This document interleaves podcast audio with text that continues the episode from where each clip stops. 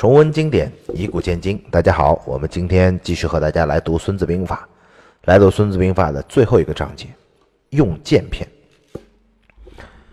用剑篇，孙子曰：“凡兴师十万，出征千里，百姓之费，公家之俸，日费千金，内外骚动，怠于道路，不得操事者七十万家，相守数年，以争一日之胜，而。”受绝路百经，不知敌之情绪，不仁之智也，非人之将也，非主之佐也，非胜之主也。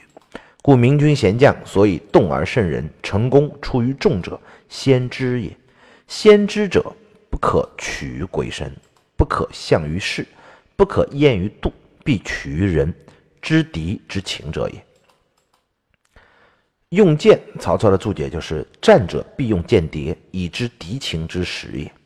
凡兴师十万，出征千里，百姓之费，公家之俸，曰日费千金啊，内外骚动，怠于道路，不得操事者七十万家啊。曹操说：古者八家为邻，一家从军，七家奉之，言十万之师举矣，不是根架者七十万家。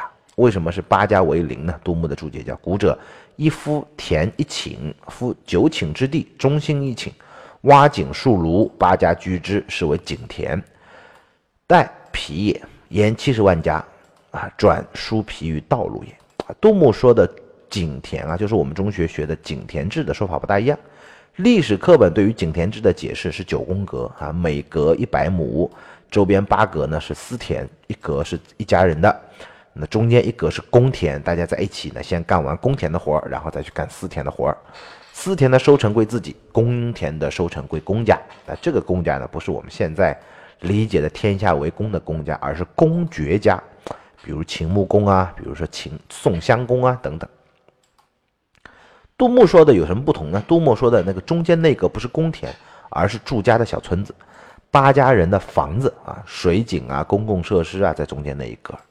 周朝的井田制到底是不是周围私田、中间公田那么安排，本身并不可考证。我也比较怀疑，其实，比如大家在一起干公田的活，有一点跟人民公社一样，谁出工谁出力，出了工没有出力都不好管理。另外，为什么中间收成归公家呢？如果私田收成都很好的话，公间这个公田的收成不好，那怎么算的？远远不如每家交税来的那么简单。所以，其实。比较倾向于井田制的井，不是把土地画格子分成井字，而是像杜牧描述的那样，周围是田，中间是井，是住的人家。井田制，八家一个井田，一家当兵，七家呢负责后勤的运输供奉，所以十万之师就是有七十万家来供养他，这个耗费太大了。战争的耗费啊，孙子在第二篇作战篇里面就详详细反复的说到。这里再一次强调，我们可以看到孙子的价值观是对于战争的耗费、胜利的代价是非常谨慎的，不像我们现在有的人随口一说，就不惜一切代价要干嘛干嘛，就像电视剧里邓小平说的一样，空话太多啊。任何事情都有代价，最重要的就是计算你的代价，有利就做，没利就算了。相守数年，以争一日之胜，而受。绝路百金，不知敌之情者，不仁之至也，非人之将也，非主之佐也，非胜之主也。战争的耗费这么大，相持数年就争那个胜利的那一天，在每天这么大的耗费情况下，如果居然舍不得在间谍上面花钱，啊，因为不肯花钱而不知敌情，那么将领是最不仁慈的，也是最不负责任的，也是。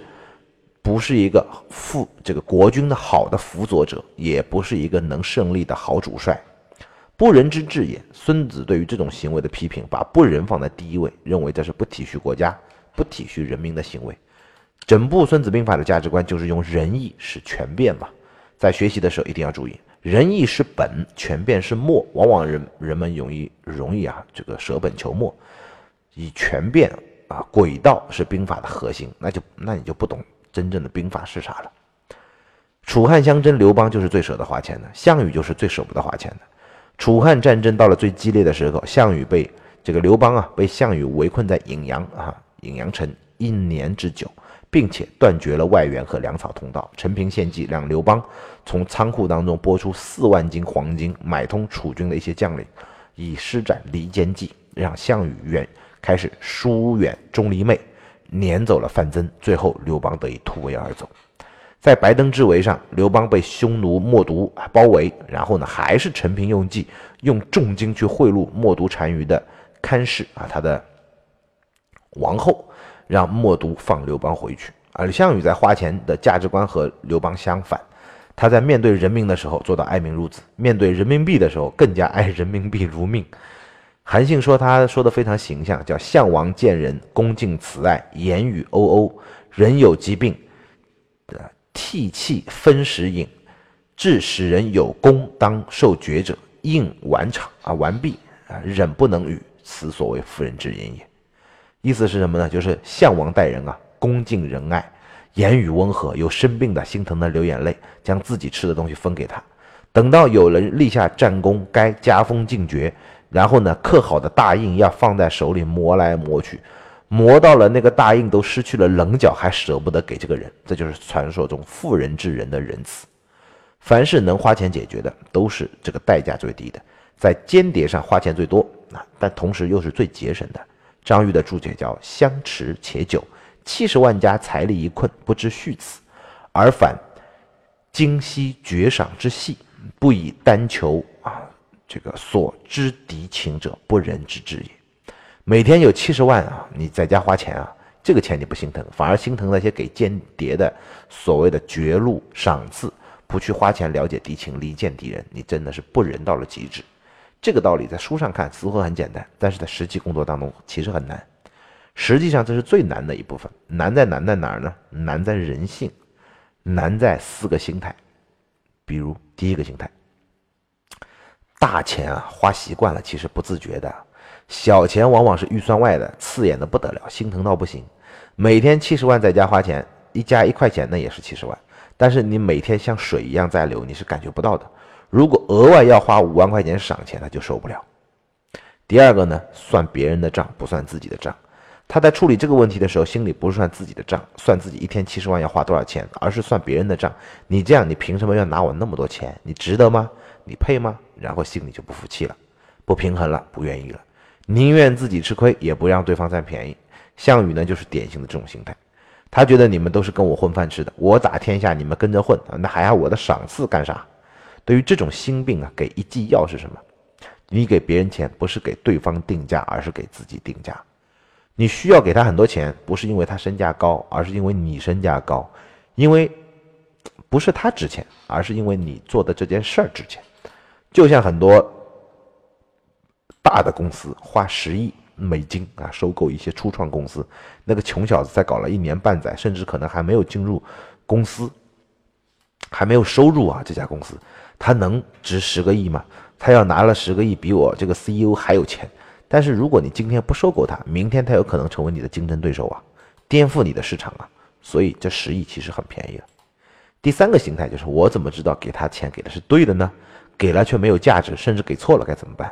比如说你要买通敌将，钱给了人却没有买通，他吃里扒外。他如果你要施展离间计，反而中了别人的反间计，那你花钱不是买倒霉吗？这种心态也很普遍，听上去呢似乎很有道理，其实是最没出息的。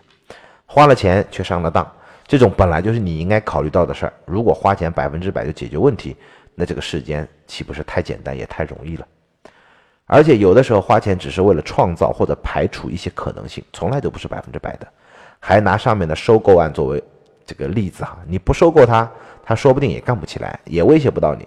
哦，或者你收了他，明天又冒出个别的，这都没办法的，是因为你自己太值钱，没办法。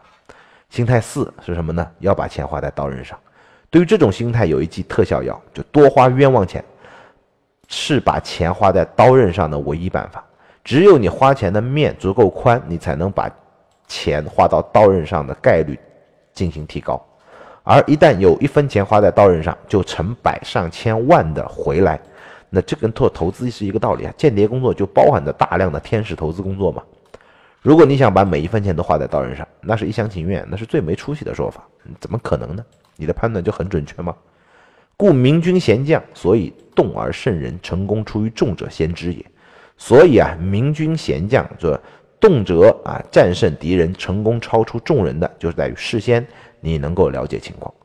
北周有一个名将叫韦孝宽，他做骠骑大将军，镇守在玉壁这个地方，他最能抚育人心啊，善用间谍，派人啊进入北齐工作的这些间谍都能尽心用命。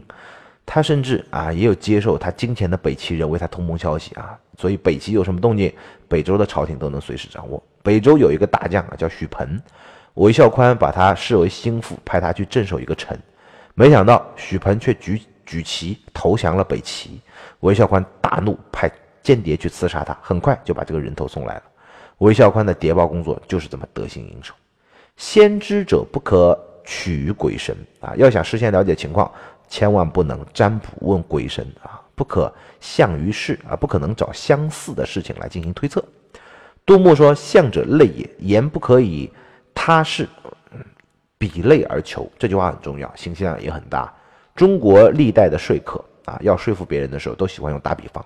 现在商家做广告也喜欢打比方，比如牙牙膏广告啊，冬天把树干刷起来，刷白来来打比方，告诉别人刷他的牙膏能防止蛀牙。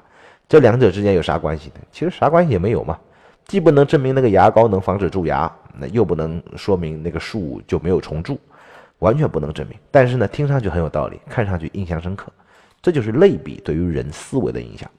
所以，当我们真正要做出重大决策的时候，没有要排除类比思维对自己的影响。开会的时候要就事论事啊，禁止人打比方。打比方其实是最容易偷换概念的，类比思维也是最容易自欺欺人的。不可验于度，这句话又有不同的解法。曹操的注解叫“不可以事度数也”，啊，不能用事物的一般规律来去进行猜测，因为任何事情都有利坏的可能。曹操自己就犯过错嘛？赤壁之战，他把战舰连在一起，别人提醒他要防火攻，他就以事数度之，说冬天啊不会刮东南风，结果真的刮了东南风。李全的注解叫“度数也”，夫长短、阔狭、远近大小，皆可以言于数度。人情度不能知也，把度理解成数据啊。然后各家注解都差不多，但是最都没有说最关键的叫度数是什么。后面的学者有解释，度就是这个这个度数啊，指日月星辰运行的度数，也就是那个位置。不可验于度，就是指不能用验证日月星辰的位置的规律来去探求敌情。我们看《三国演义》，诸葛亮经常夜观星象来预测吉凶啊，《孙子兵法》告诉我们，这是靠不住的。所以古人什么都明白啊，没有一个人其实是迷信的。要知道，了解敌情，必取于人而知敌情也。一定要有人实地的在现场看过，他才能知道。读书呢，就要有正确的读书的价值观，从而对于度有一个自己的解释。我们看到一般的规律说，数据说，星象说，那哪个是对的呢？其实哪个都不对，但是已经不重要了。每一个都给了我们一个看问题的角度，而且是非常有价值的角度，引发我们的思考，让我们学到更多。很多人，很多人啊，他会去考证这个问题，但所有考证无非在其他古书当中翻到对于“度”这个词的一些解释，一些代入的用法，代入到这句话当中来推演一下，不能说前人说的不对，提出一个新的标准答案。王阳明专门说过这个问题啊，读书要有自己的收获，而不是去考证所谓的正确的解释。今天我们的用剑第一个部分就和大家说到这里，我们下期再见。